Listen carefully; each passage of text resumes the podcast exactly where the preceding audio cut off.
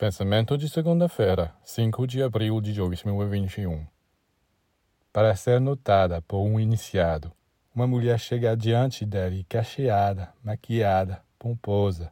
Há de tudo no rosto dela: preto, azul, vermelho, verde.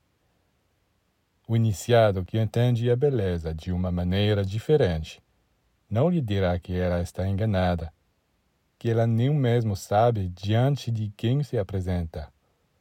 Mas sua opinião não será popular. Alguns dirão: Ah, mas entendi. A partir de agora eu irei ao iniciado em farrapos.